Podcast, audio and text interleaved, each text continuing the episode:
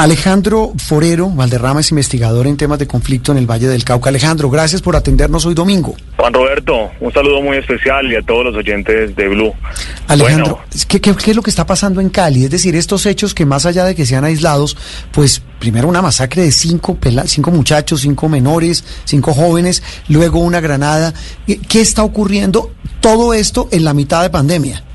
Juan Roberto, desafortunado para la sociedad, para el país, que infantes, adolescentes de 14, 15 años que empiezan una vida, que están a puertas de iniciar proyectos de vida, sean asesinados de esta manera tan cruel en el oriente de la ciudad. Cali es una ciudad muy bella, es una ciudad hermosa, una ciudad con una riqueza cultural espectacular, pero también con profundas desigualdades sociales, tiene problemas terribles de microtráfico, tiene problemas de fronteras invisibles, tiene eh, temas digamos, de cooptación de jóvenes para estructuras ilegales. Y lo que estamos viendo hoy exige una respuesta del, de la alcaldía municipal, de la gobernación y del gobierno central, que tiene que ir más allá de lo policivo, porque digamos que eh, se dice siempre en Cali que, que la Simón Bolívar divide el, el oriente de la ciudad, divide, digamos, dos Calis, que es la Cali negra, esa Cali, digamos, muchas veces olvidada por políticas públicas, y la otra Cali, Juan Roberto. Mm, eso justamente quería preguntarle, ¿cuáles los componentes de ese cóctel tan, tan doloroso que termina arrebatándole la vida de estos jóvenes, aparte de, de la pobreza, aparte del abandono estatal, eh, confluyen también bandas de microtráfico? ¿Qué más tiene, qué otros componentes tiene?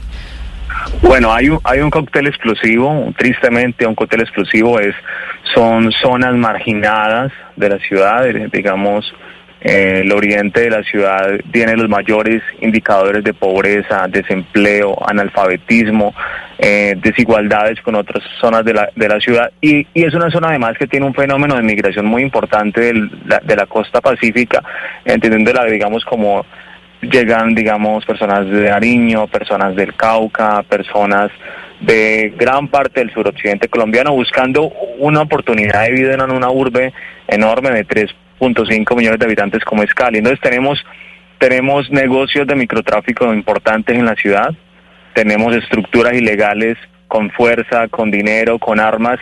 Entonces quedan los jóvenes, están los jóvenes en la, en la mitad de un, de un cóctel explosivo, en un cóctel donde, donde es muy fácil, digamos, generar conflictos y porque son, son víctimas, esos jóvenes son víctimas. Digamos que he escuchado tesis según las cuales eh, al parecer se indica que eran victimarios, pero no, un, infante de 14 años, digamos que está empezando apenas a vivir, hay que, hay que arrebatarle en el buen sentido de la palabra a los jóvenes, a nuestros jóvenes, de las garras del microtráfico y el conflicto que se vive en el oriente y en Cali en general. Eh, lo más doloroso, Alejandro, es que es que mm, Cali que había logrado salir, eh, como le pasó también a Medellín de esa época oscura de, de ser eh, capitales eh, y sedes de grandes carteles de la droga se fueron convirtiendo e, en, escenario de este tipo de hechos que, como usted bien lo dice, pues ambientados en un cóctel perfecto, en una tormenta perfecta que tiene que ver con la pobreza, el desplazamiento, el abandono,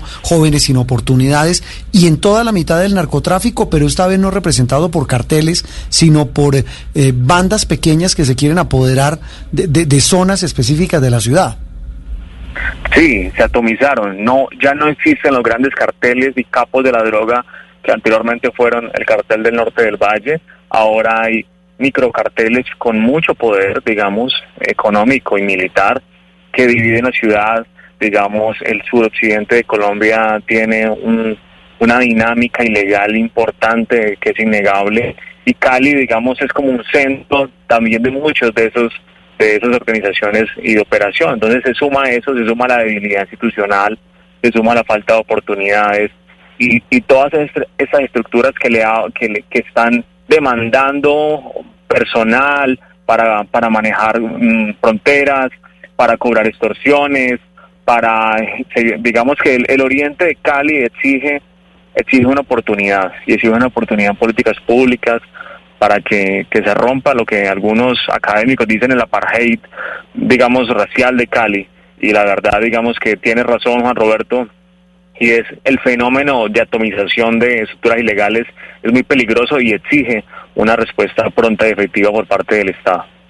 Por supuesto que esos lunares no pueden dejarnos olvidar lo que es Cali como ciudad, como la capital mundial de la salsa, como la ciudad donde el arte, donde el civismo, donde tantas cosas bellas, pues la, la hacen una ciudad hermosa y maravillosa. Yo tengo que decirlo, es una ciudad donde yo viviría feliz. Yo siempre he dicho que si no hubiera nacido en La Guajira, hubiera sido encantada naciendo en el Pacífico, en el Valle del Cauca concretamente. No, eso es una región Diga usted por allá en Cali, comiendo sancochito, ¿cómo es que el, el trifásico? Eh, no, ese es el de Ginebra, El de eh, Uy, el- el de gallina. Pues Alejandro, gracias por ayudarnos a entender, ayudar a nuestros oyentes a entender este fenómeno complejo que, repito, no debe empañar el esfuerzo de tantos, de tantas generaciones de caleños por sacar adelante esta ciudad. Un abrazo y feliz resto de puente.